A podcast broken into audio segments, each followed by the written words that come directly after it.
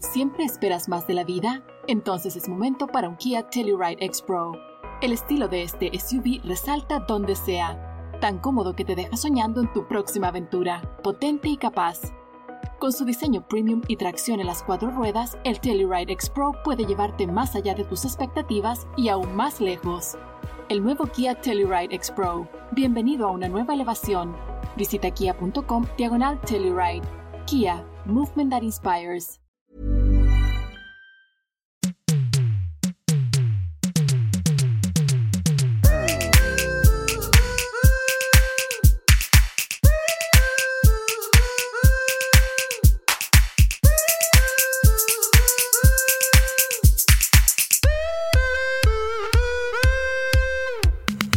Hola, hola, bienvenidas y bienvenidos todos a este episodio 6 de La Triple Moral. Bienvenidas, bienvenidos. Yo soy Ana Victoria. Yo soy Vanessa Restrepo. Y yo soy Gina Castellanos. Y hoy realmente quiero decirles, chicas, que estoy completamente en desacuerdo con el tema. Me parece terrible lo que has propuesto. No quiero hablar de ello.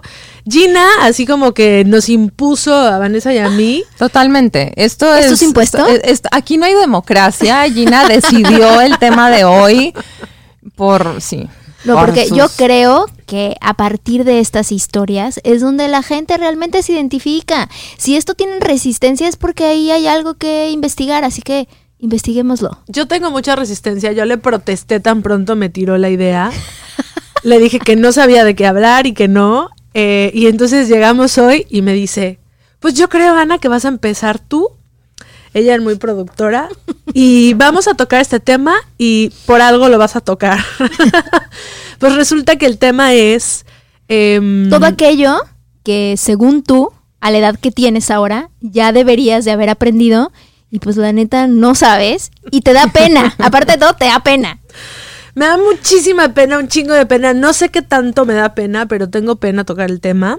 Hay varias cosas que, que me apenan. La primera es mi incompetencia con las matemáticas. A mis 37 años de edad, te puedo decir que me ha sucedido que a veces estoy en un restaurante y me cuesta, güey, La, la propina. la propina. o sea, de que pásame un celular, please. Porque sí, güey. Pero O sea, te paraliza, güey. O sea, me da una que- vergüenza que no puedo conmigo misma. de que no puedes sumar ahí. Me paralizo, me bloqueo, bloqueo mental absoluto, no puedo pensar, no puedo pensar en nada, me da calor.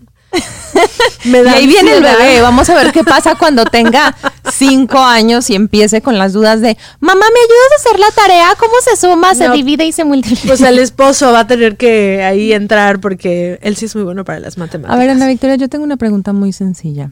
¿Cuál es la integral de raíz cuadrada de tangente cuadrada? O sea, pero es que ni siquiera son matemáticas de que heavy, güey, de que álgebra, Baldor. O sea, literalmente es de, güey, de que el cambio, güey, que te digan, oye, o que te dice, oye, ¿cuánto es tanto y tanto? Güey, me ha pasado que a veces estoy tipo que les doy, no sé, un billete de 500 y me tienen que dar cambio y me lo devuelven e- enseguida.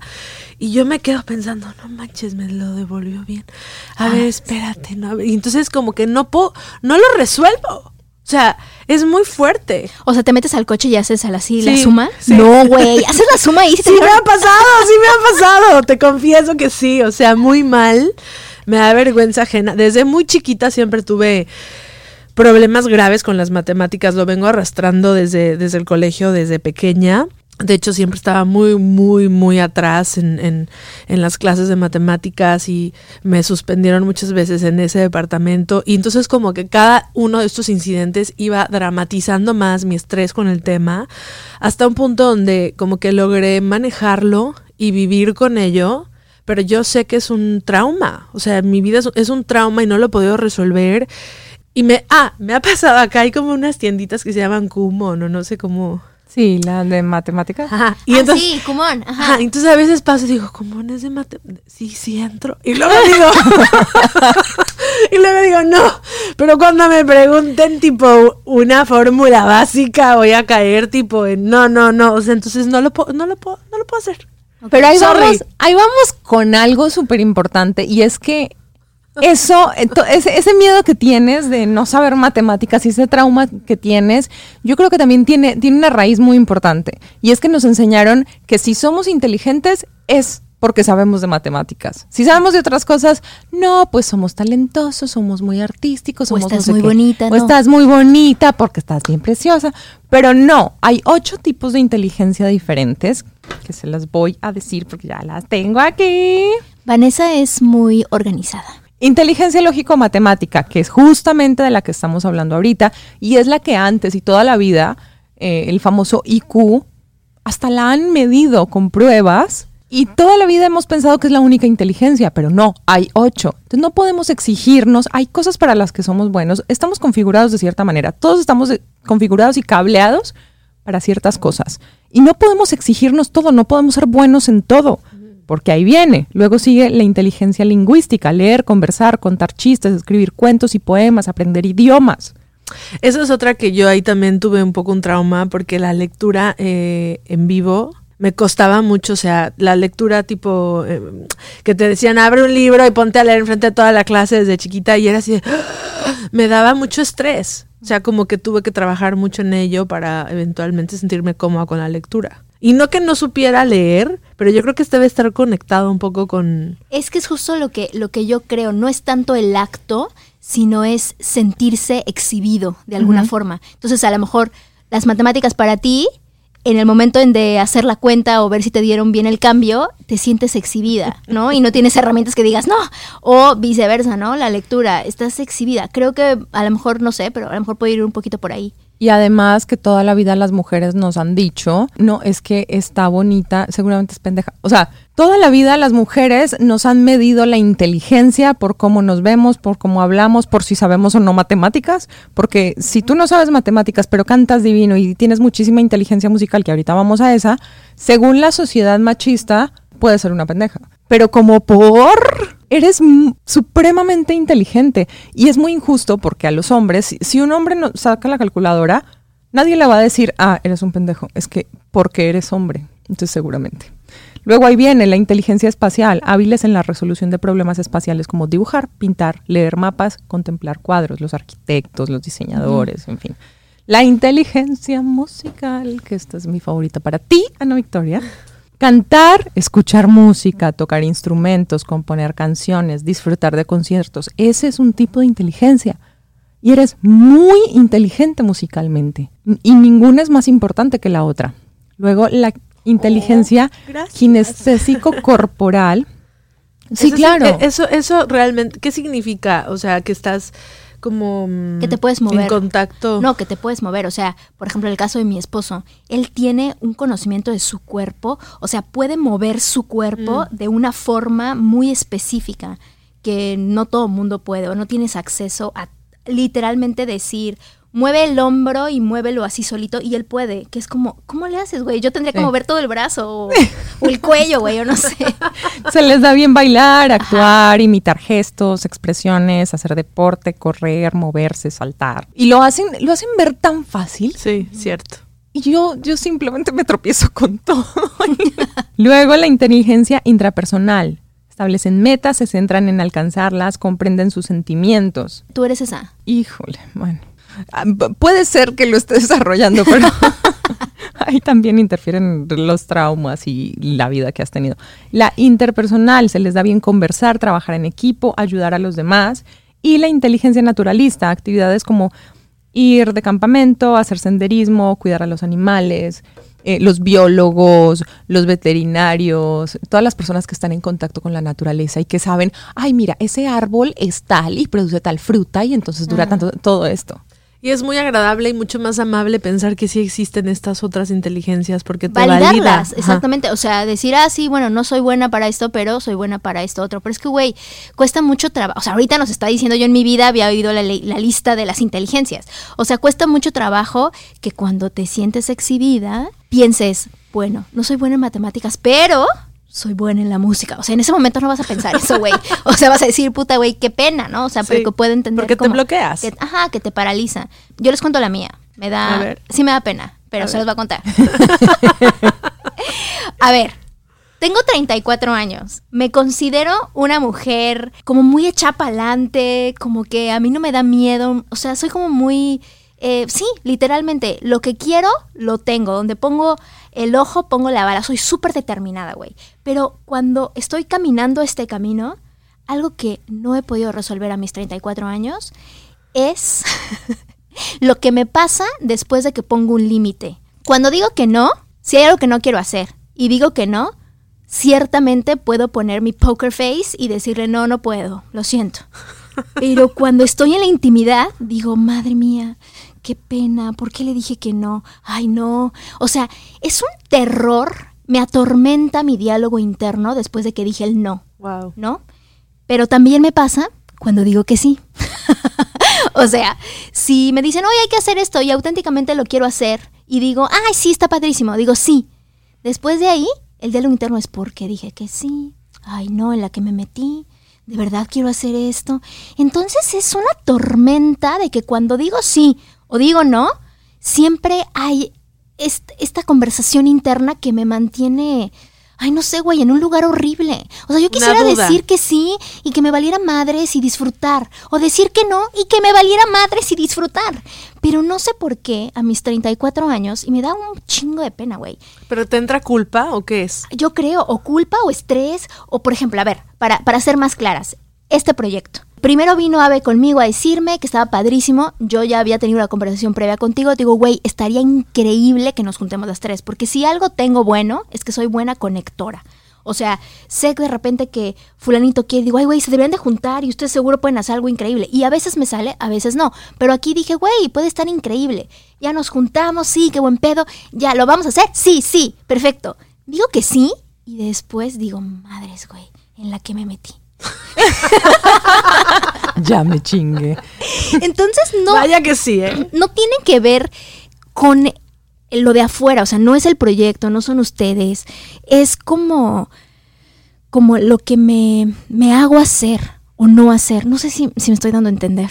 Sí, sí, totalmente, porque tengo una amiga justamente que estos días estaba hablando con ella porque me decía, es que me siento muy frustrada porque yo no termino de hacer mis cosas. Claro, pues si le dices que sí a todo el mundo, porque eh, ya saben, todas las amigas sabemos que ella es la que nos va a decir que sí. Oye, necesito que me acompañes al DMV para la licencia. Ella va a ir y, nos va a decir que sí. Oye, es que necesito que me ayudes con un casting. Obviamente, aunque sea domingo a las 8 de la noche, te va a decir que sí.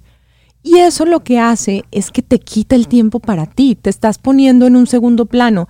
En, en orden de importancia, no estás dándote tú la primera importancia en tu lista de prioridades.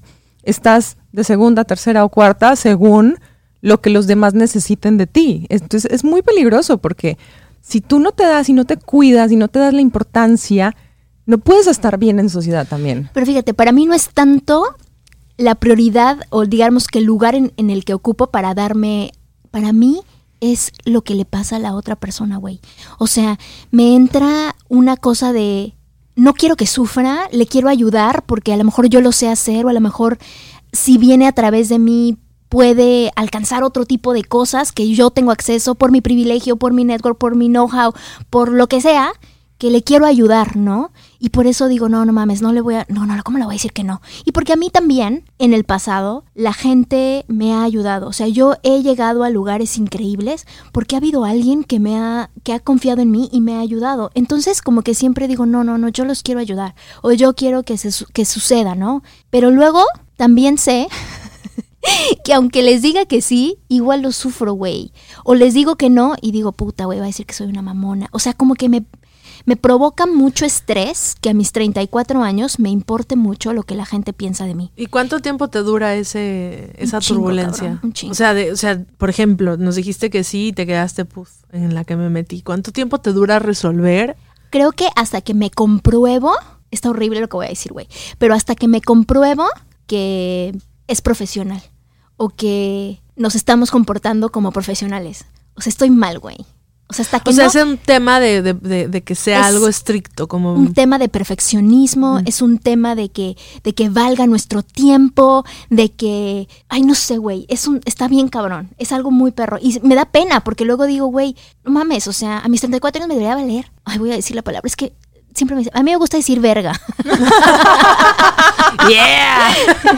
¿Por qué no? La frase de Ana Victoria. ¿Por qué no? es Hashtag que- ¿por qué no? A mis 34 años me debería, me debería de valer verga lo que piensa la gente de mí, pero no me, no me vale verga. ¿Y tú, Ani, tú qué?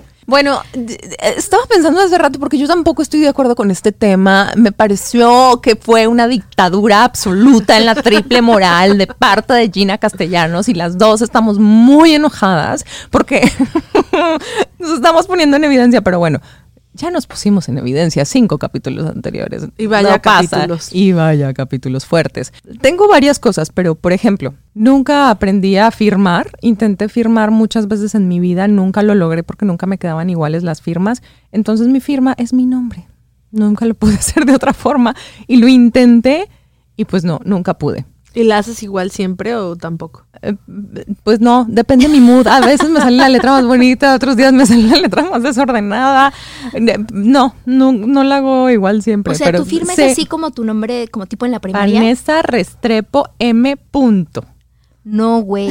sí, Qué interesante. así. Y soy zurda. Entonces, no sé, es dependiendo si estoy aburrida, si estoy enojada, si estoy feliz, si estoy como, como esté, mi letra. O sea, puede que tenga hoy la letra muy bonita y mañana de la chingada. Y ¿No así. te pasa a veces que depende de la pluma que coges, Ah, sí, también. la letra que haces? Sí, también. A mí me pasa mucho, o sea, yo a veces agarro una pluma que no sé, no sé, está divina la pluma y todo así como que tu, tu, tu, tu, y a veces agarro unas plumas que digo, ¿y esta pinche letra?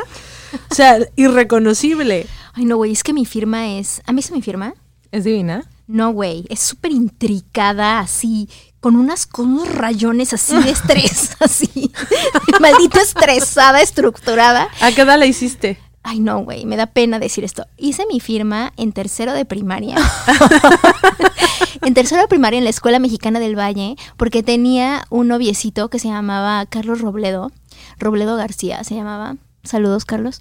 Saludos. Este, y él ya tenía una firma así. Y obvio, pues yo, me, o sea, era como mi noviecito, ¿no? Y yo, ay, no, pues yo también. Y la hice más perra que él.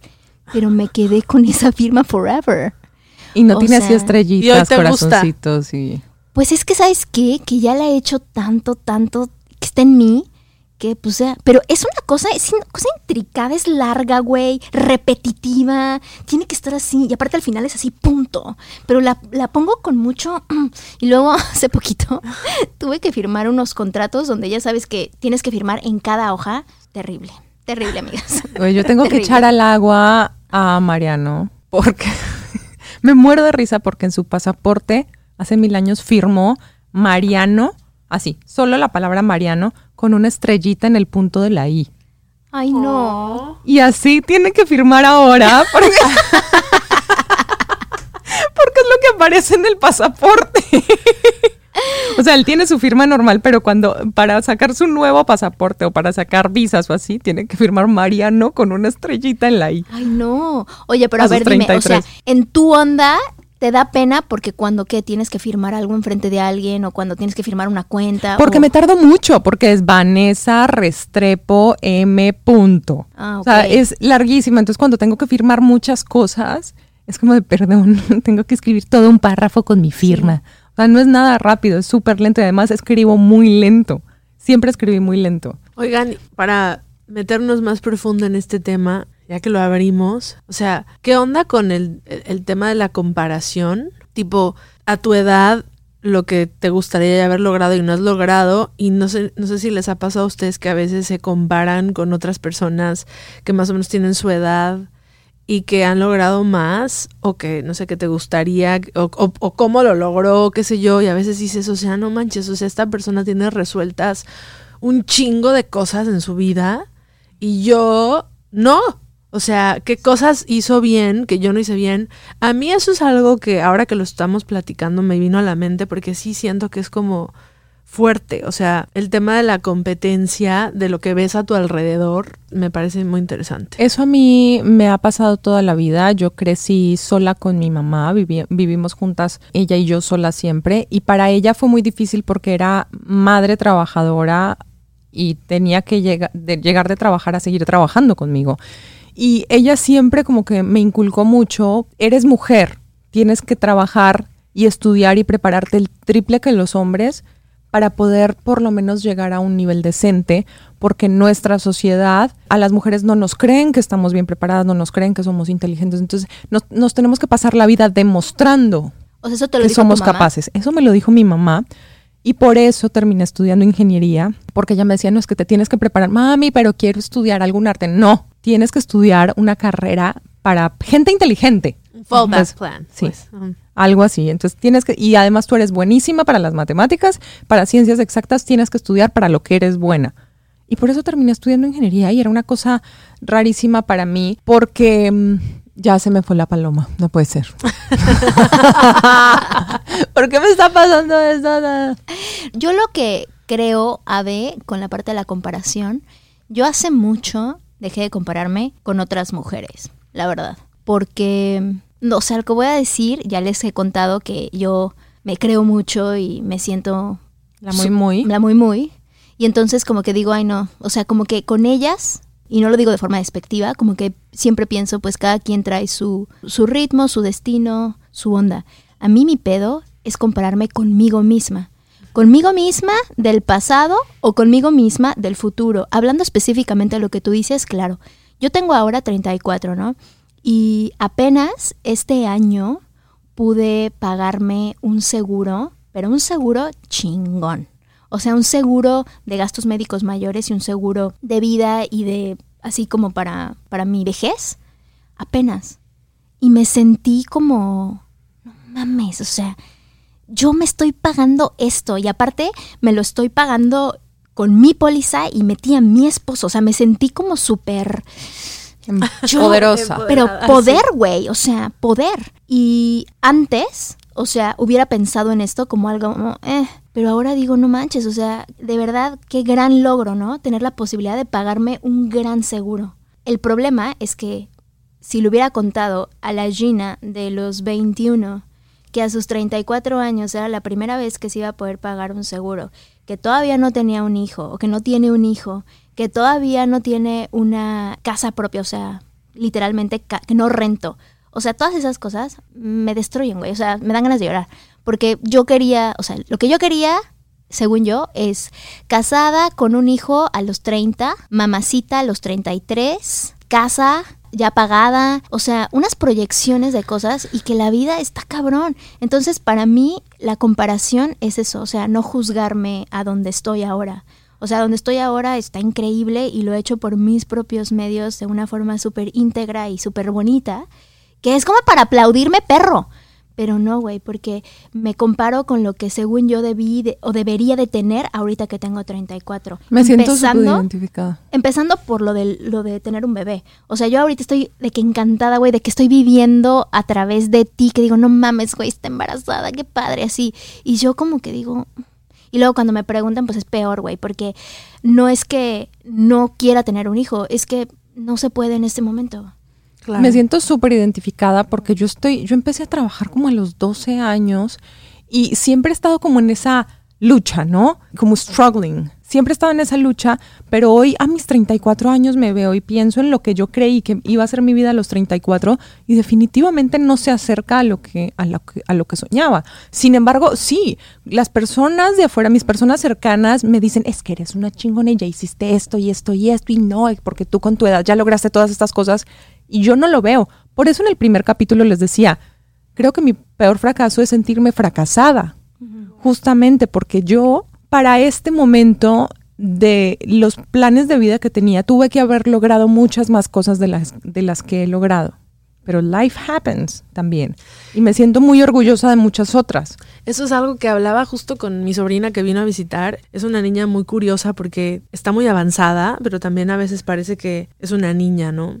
Y mm, me estaba contando que ella quiere estudiar cooking, pero no como baking, para hacer pasteles, para que sea su fallback plan. O sea, a ella le gusta la música, le gusta escribir, qué sé yo, pero bueno, es un poco un problema. Y me dice, de una manera súper inteligente, me dice, es que ni en el colegio ni en la cultura realmente te enseñan el trabajo y el esfuerzo que te va a tomar conseguir tus sueños, que te postulaste, que te imaginaste tu casita, todo esto, relacionándolos directamente a lo que la gente realmente gana.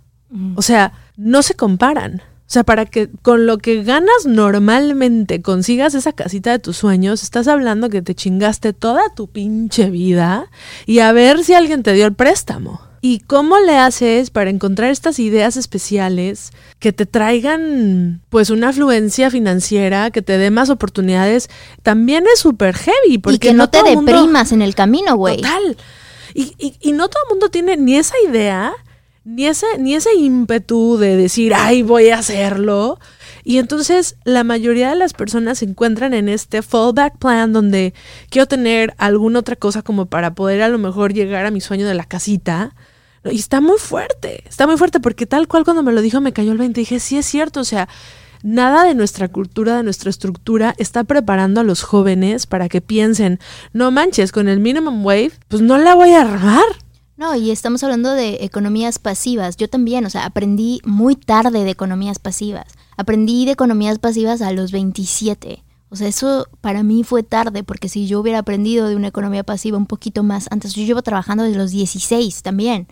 Entonces, siento que, a ver, gracias a Dios, en México tengo mi casa personal, o sea, mi departamento y que pues literal ese departamento me ayuda a vivir aquí, literal. Siento que hasta ahorita, hasta mis 27, entendí que ese era un departamento de inversión para poder tener una economía pasiva que ¿Por me qué no nos explicas qué es economía pasiva? Porque por término yo no sé Los qué ingresos es. pasivos. Es una economía que no estás trabajando tú, sino que puede ser tu dinero trabaja para ti, o sea, tienes dinero en inversión y te da un rendimiento, Perfecto. o que tienes bienes raíces, haces reco- recolectas rentas y tienes una entrada. O sea, es todo aquello que sea pasivo, o sea, que tú literalmente recibas mensualmente, que hayas creado un esquema de tal suerte que recibas mensualmente algo sin ya trabajarlo. Por ejemplo, tus regalías de alguna de tus canciones, esas son economías pasivas, porque se sigue dando y tú no tienes que activamente sacar esa, esa, Pero esa cómo, lana. pero cómo llegaste a tenerlo, te costó un huevo. Un huevo. O sea, lo que tuviste que hacer para tener ese pinche departamento es una condición de privilegio también. ¿Cómo llegas ahí? O sea, eso es, es algo que me parece súper O sea, en, estresante. en mi caso fue literalmente mi papá nos inculcó la onda del ahorro. Literal, nos dijo hay que ahorrar. Llevo trabajando muchísimo tiempo y he ahorrado muchísimo tiempo. Cuando viví en Nueva York, trabajaba cinco trabajos. O sea, tenía Wow. de, de todo, pero es que así, o sea, así ganas, así gastas. Y lo compré con mi esposo. O sea, yo sola. Jamás. De entrada, o sea, nada más para que se den color y podemos hablar de esto en otro episodio, pero he estado en situaciones donde él y yo estamos en un mismo show y él, independientemente de su background, independientemente de, la carrera que tiene, por hacer exactamente lo mismo, ha ganado cinco veces más que lo que yo puedo ganar. Entonces es como de, aún tengamos el mismo trabajo, aún así es abismal la cantidad que hace una mujer con la cantidad que hace un hombre. Entonces, Pero ahí en particular no es nada más por mujer-hombre, es en particular por la popularidad de tu esposo. O sea, sí, pero por ejemplo, cuando estaba en la novela, que igual había gente que estábamos al mismo nivel, veías la diferencia. entre Sí ¿En hay, un, sí hay un Sí. gap salarial ahí entre hombres y mujeres Muy heavy. muy fuerte y en México creo que es alrededor del treinta y tantos por ciento. O sea, es una locura. Sí, es una locura y no es coincidencia, es real. Nos vamos a un corte, regresamos con más de la triple moral y todo eso que no aprendiste y que te da pena y les voy a contar algo maravilloso. ¿Siempre esperas más de la vida? Entonces es momento para un Kia Telluride X Pro. El estilo de este SUV resalta donde sea, tan cómodo que te deja soñando en tu próxima aventura, potente y capaz. Con su diseño premium y tracción en las cuatro ruedas, el Telluride X Pro puede llevarte más allá de tus expectativas y aún más lejos. El nuevo Kia Telluride X Pro. Bienvenido a una nueva elevación. Visita kia.com diagonal Telluride. Kia, movement that inspires. Ahora sí, escuchándolas, bienvenidos de regreso a la triple moral. Estoy con mis compañeras y amigas Gina Castellanos y Ana Victoria. ¿Qué tal, qué tal? Gracias, y el bebé que está en camino. Y escuchándolas, se me viene a la cabeza una herramienta que acabo de aprender, porque hace rato dijiste, Ana, que en la educación no nos enseñan a desarrollar como nuestros talentos o, a- o a saber para qué somos buenos y cómo podemos conseguir dinero haciendo lo que nos gusta, ¿no? que eso es algo muy frustrante, porque terminas estudiando algo para conseguir dinero y terminas yendo todos los días en un horario de oficina terrible a hacer algo que no te gusta solamente para conseguir dinero. ¿Qué pasa si todos sabemos exactamente para qué somos buenos y nos unimos con personas y hacemos equipo que son buenas para lo que nosotros no somos buenos? Sucede la magia. Tipo lo que está pasando aquí. Exacto. Yo no sé nada de cámaras, así que yo me pongo y ellas me, me ponen la cámara. Gracias. Y entonces hacemos un buen equipo que entre nosotras funcionó muy bien, está funcionando muy bien porque está muy claro en backstage. ¿no? Nosotras tres hacemos un equipo muy bueno porque coincide que somos buenas para lo que la otra no es buena y así hacemos un equipo perfecto. ¿Qué pasa si si la vida funcionara así. Pero no sabemos para qué somos buenas, no sabemos cuáles son nuestros talentos. Acabo de aprender hace la semana pasada en un curso que estuve en la Ciudad de México.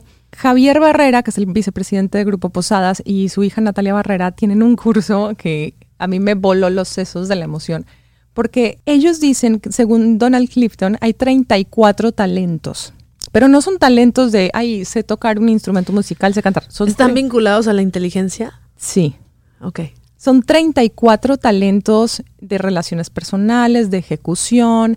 Por ejemplo, mis 10 talentos dominantes, algunos son, a ver si me acuerdo, pero eh, soy sociable, puedo hacer conexiones, soy activador, ¿qué significa? Que yo arranco los proyectos. ¿Cuál es la sombra? Todos tienen luz y sombra, pero ¿cuál es la sombra del activador? Arranco los proyectos, pero dale continuidad, mamacita. Entonces necesito una persona que me ayude a darle continuidad a mis proyectos. Por eso, hacer un proyecto yo sola puede ser que no funcione tan bien porque activo muchos proyectos y los dejo y no les doy continuidad. Y luego, si de los que definitivamente no son los últimos cuatro, entonces te hacen una prueba de muchísimas preguntas y ponen en orden todos tus talentos, lo que eres y lo que no eres. Y definitivamente, si tienes, por ejemplo, un corredor, una persona que tiene facilidad para facilidad física, eh, inteligencia como kineste, no sé qué, Kinestésica. kinestésica corporal, empieza a entrenar para un maratón. Y yo empiezo a entrenar con él, yo que cero inteligencia kinestésica corporal. Y empezamos a entrenar igual. Él, como ya tiene y ya está cableado para eso, va a avanzar muchísimo más rápido que yo. Claro. Yo puedo entrenar tres veces más que él, pero como yo no estoy cableada para eso, como no es uno de mis talentos, no voy a avanzar y no voy, probablemente pueda mejorar.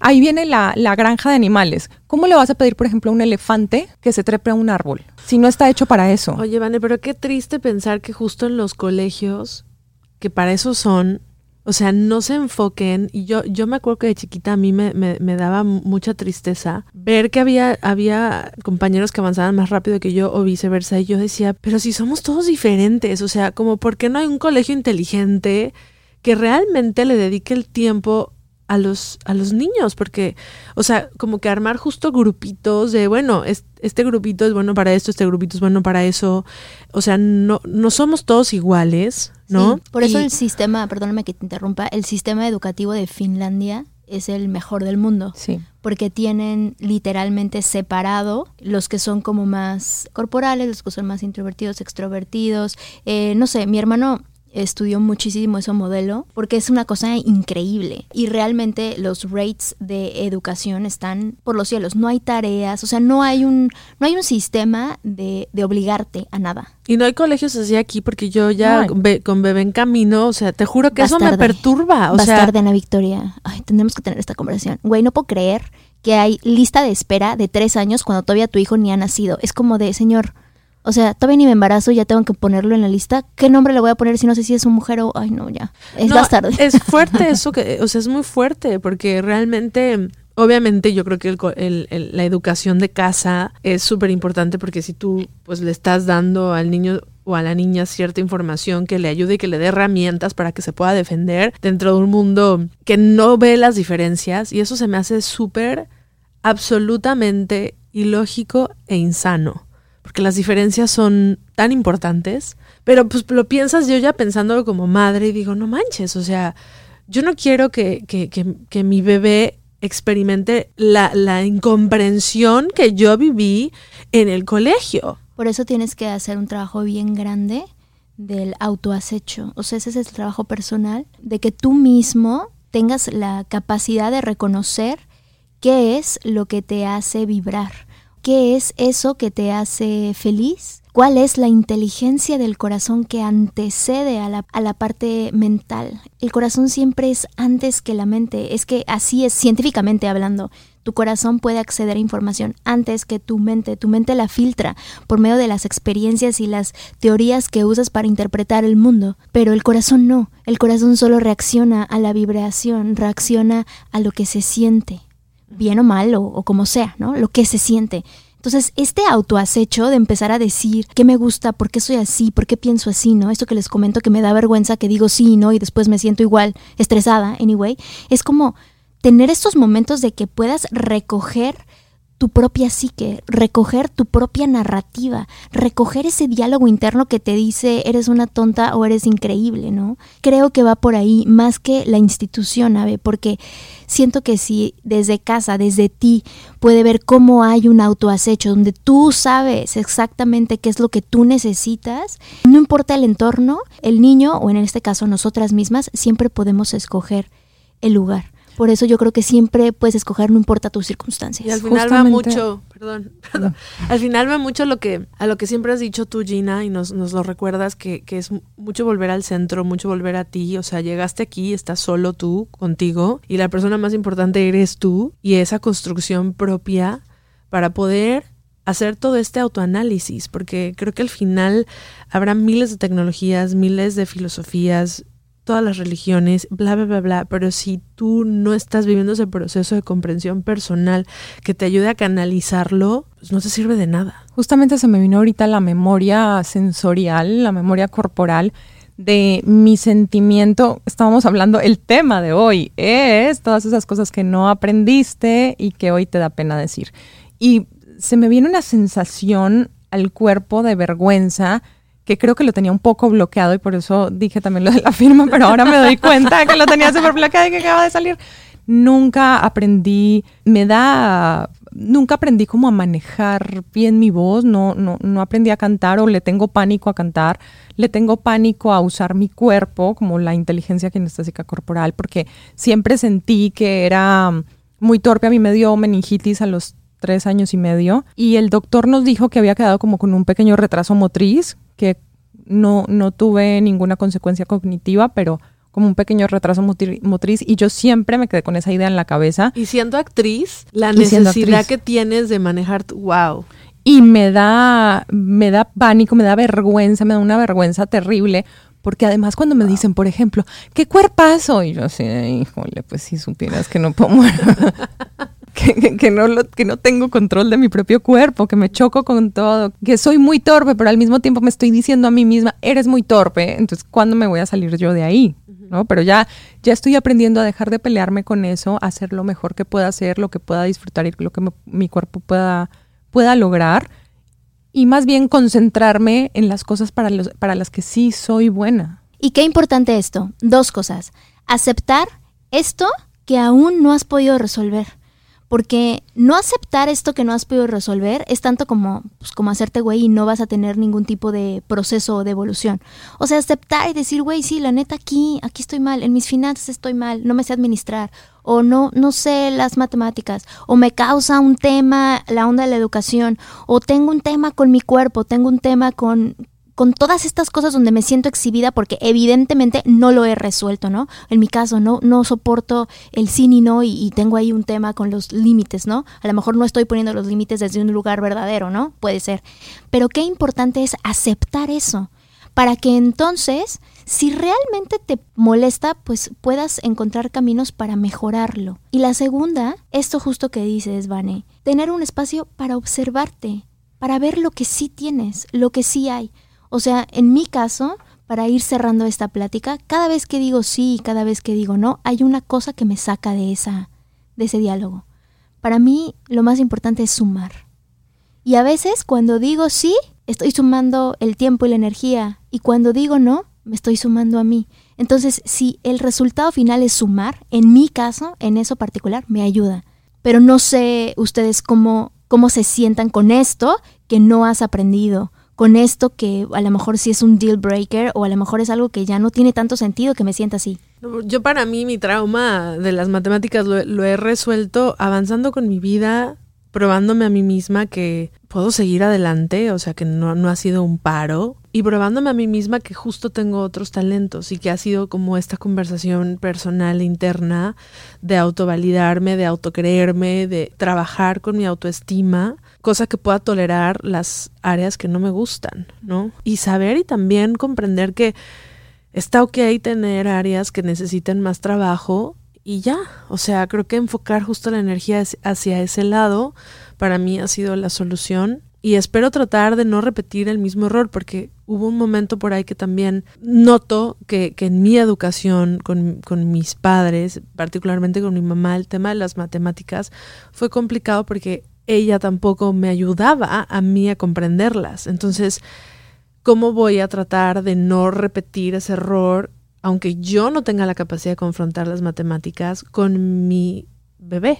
¿sabes? Todos somos perfectos exactamente como somos y si, si nos conocemos, si hacemos el trabajo de conocernos profundamente para qué somos buenos y podemos alimentar esas cosas para las que somos buenos o buenas, es donde, donde viene la excelencia. Porque si no sabemos quiénes somos y no sabemos cuáles son nuestros talentos, no podemos lograr la excelencia porque no lo vamos a alimentar y vamos a estar gastando nuestra energía alimentando cosas para los que tal vez no, no seamos tan buenas. Entonces ahí yo sí los quiero invitar, uno, a que nos escriban sus comentarios y nos cuenten sus historias y nos cuenten cuáles son esas cosas que les da pena decir que nunca aprendieron. Que puede ser anónimo. Puede ser anónimo. Que nos sigan en, en nuestras redes sociales, arroba la bajo triple moral. Que nos dejen sus comentarios, cuéntenos qué les gustaría hablar más adelante. Y dos, que se tomen el trabajo de conocerse y que piensen que como son, son perfectos y perfectas y no tenemos por qué avergonzarnos de todas esas cosas que no aprendimos, porque hay otras cosas para las que somos muy buenos y esas son las que hay que desarrollar. Y que si realmente es un tema para ti esto que no lo has resuelto, pues observa, o sea, date cuenta que es un tema, ¿no? Para mí es un tema, lo estoy resolviendo. Amigas, un placer. Me encantó tener este momentito con ustedes. A ti que nos escuchas, gracias por venir a la Triple Moral. Yo soy Gina Castellanos, me encuentras en arroba Gina Castellanos-bajo. Yo soy Ana Victoria y nuevamente, adoradas, las quiero mucho y disfruto mucho de estas conversaciones. Sé que la gente nos está vibrando y está viviendo este proceso con nosotras. Y bueno, no se pierdan el próximo capítulo el próximo jueves y no se olviden suscribirse para que tengan notificaciones de todo lo que viene. Yo soy Vanessa Restrepo, me pueden encontrar como arroba Restre, no se pierdan los próximos capítulos porque en esta temporada tendremos invitados especiales. a mí se me olvidó decirles que a mí me pueden encontrar por arroba soy Ana Victoria en todas las redes sociales. Muchas gracias por venir, esto fue La Triple Moral. Adiós. Chao.